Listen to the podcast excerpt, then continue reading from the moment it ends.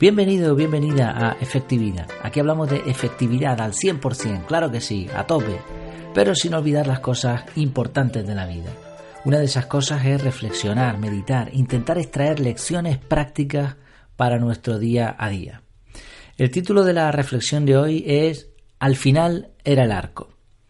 Y viene un poco en... es una continuación de otro episodio que te dejo abajo, más abajo del audio, en donde citaba del podcast a su vez de Kenzo. Me encanta la, forma que tienen de, hablar, de la, combinación, la pareja que hacen Quique y Jerón es brutal, es muy buena. Me, gusta mucho cómo hacen las entrevistas, pero sobre todo cuando hablan ellos, cuando eh, intentan extraer puntos positivos ¿no? acerca de, la efectividad, me gusta muchísimo. Y el caso es que allí escuché una frase que era, si no me equivoco, no es el arco, no es la flecha, es el indio. No es el arco, no es la flecha, es el indio. Me encantó esta frase. Viene a decir un poco de que, bueno, las capacidades humanas son la clave en la efectividad. El indio este típico que se veía en los westerns americanos, ¿no? Eh, prácticamente desnudo, que montaba en el caballo sin silla y sin nada, un animalito, vamos. El hombre eh, indio no, era, una máquina, era una máquina peligroso, pero no por las herramientas que tenía, ¿no? Porque al fin y al cabo, pues ya ves tú, un arco y una flecha, pues tampoco era gran cosa. Eran las capacidades del indio, ¿no? La clave. Y está bien y es correcto. Evidentemente las capacidades humanas son la clave de la efectividad. Pero al mismo tiempo reflexionaba en este capítulo que te comento, mm, el anterior a este, hablando del arco y de indios, de que en determinadas ocasiones las herramientas especializadas pues sí son importantes. Y al final he podido constatar esto en la práctica, lo he intentado demostrar en un caso concreto, sin quererlo, pero al final me he dado cuenta de que cumplía totalmente esto que hablamos de las herramientas. Te cuento. Yo empecé el podcast hace un año y seis meses, en el momento en el que estoy grabando esto, en octubre del 2017. Y empecé grabando pues con mucha ilusión, con muchas ganas, pero con micros muy malos. Esta es la realidad. Me gasté, no sé si fueron 10 euros en el primer micrófono, no servía para nada. Después me gasté otros 15 en un micrófono portátil, con el alargador y tal. Tampoco era, sonaba muy alto el volumen, pero de muy mala calidad también. Después me compré uno ya un poquito mejor, 25 euros me gasté. Un adaptador, pero tampoco daba la calidad adecuada. Hice un curso de Audacity, yo sabía ya manejar este programa. Audacity es un programa gratuito que, lo que hace es manejar eh, las ondas sonoras, ¿no? Es un editor de audio. Hice un curso en YouTube para especializarme un poquito más en él. Y, por cierto, se puede aprender de todo ¿eh? en Internet. Dejaré el enlace también de un artículo que publiqué al respecto sobre cómo, cómo encontrar cursos online de calidad. Pero vamos, básicamente si tienes tiempo y le echas ganas puedes aprender lo que quieras en YouTube mismo. Aparte, bueno, mi profesión es técnico en electrónica, entonces además en la especialidad de imagen y sonido, así que algo entendía, aunque ya te digo también que los estudios normalmente no sirven para, para lo que deberían, ¿no? O en la proporción que deberían. Bueno, eh, la Audacity muy bien, conseguía mejorar un poco el audio, pero tampoco era la calidad que yo quería. Eh, terminé comprando unos paneles fonoabsorbentes en, en una empresa de estas tipo Leroy Merlin. Me costaron 25 euros el pack. Me fabriqué una especie de caja en donde metía el micrófono. Yo metía la cabeza ahí a riesgo de, partirme el cuello. Grababa en unas condiciones pésimas, la verdad es que cuando lo pienso.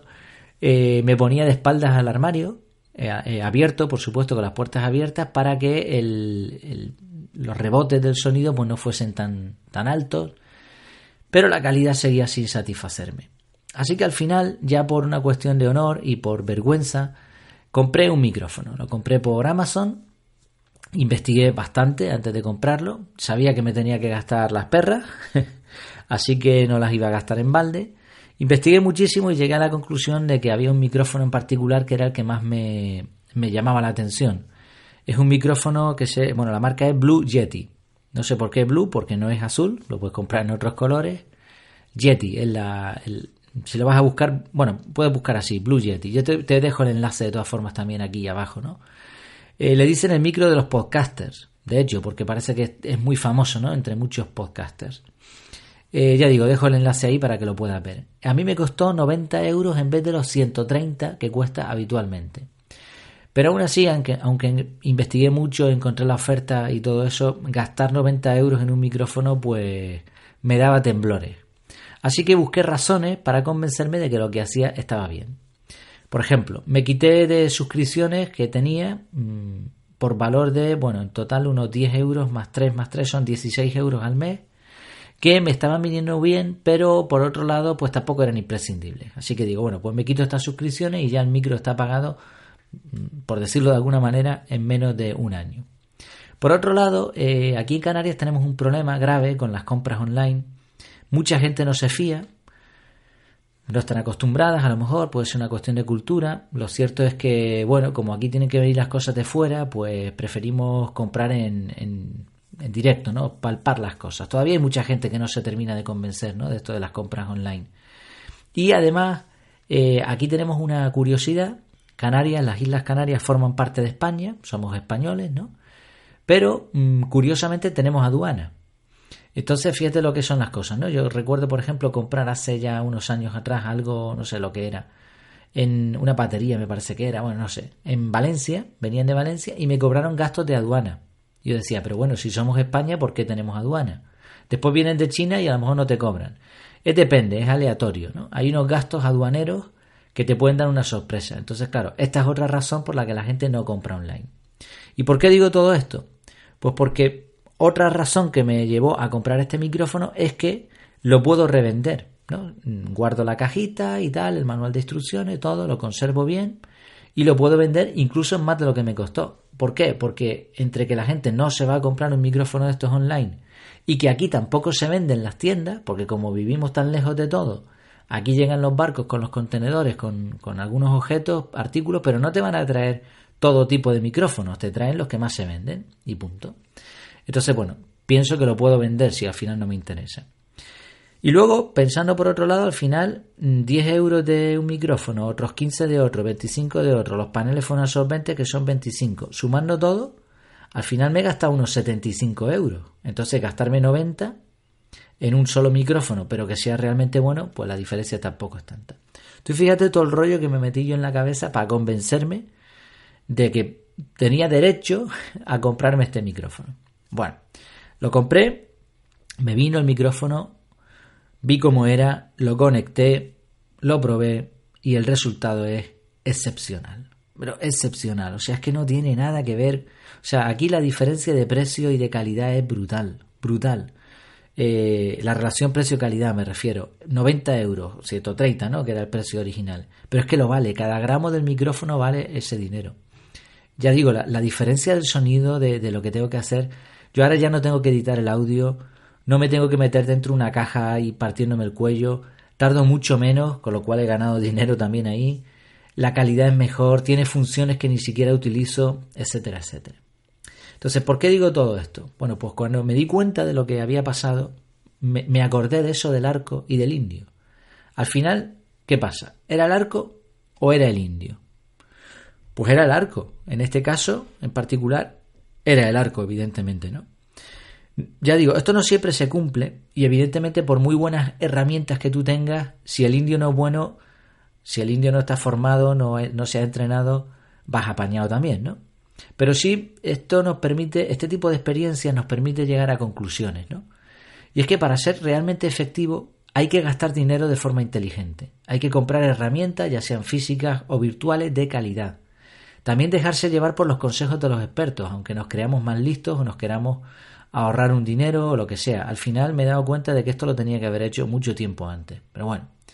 Y otra conclusión es que la combinación de las capacidades humanas bien desarrolladas más el uso de herramientas de calidad da resultados 100% efectivos. Pues esta era la reflexión que quería compartir contigo, un poco personal, ¿no? Porque es experiencia propia. Si estás pensando en, un podcast, en grabarte, etcétera, y dispones de ese dinero, ya te recomiendo totalmente este micrófono porque es buenísimo. Terminamos con una frase, una frase, ya verás el autor, que hace que la frase sea todavía más potente. La frase dice, Nunca en mi vida había utilizado una herramienta, mas con el tiempo, con trabajo, empeño e ingenio, descubrí que no había nada que no pudiera construir, en especial si tenía herramientas. Y el autor de la frase es Robinson Crusoe. Evidentemente el autor no... Este es el personaje que la dice, ¿no? El autor es el que escribió el libro, ¿no? Pues estas han sido las reflexiones sobre herramientas, sobre indios, sobre arcos. Ya digo, espero que te haya gustado. Como sabes, en efectividad.es tienes un montón de contenido más. Y abajo, en este mismo artículo, puedes comentar. Me encantaría saber tu opinión. Estoy deseando saber opiniones de la gente, así que tómate un momentito no te va a costar nada. Y también puedes valorar, compartir o contactarme en el formulario de contacto, proponer un tema, sugerir una idea. También estoy eh, dedicándome a buscar productos que sean efectivos, así que si estás buscando algo, yo dedico el tiempo y te dejo el enlace.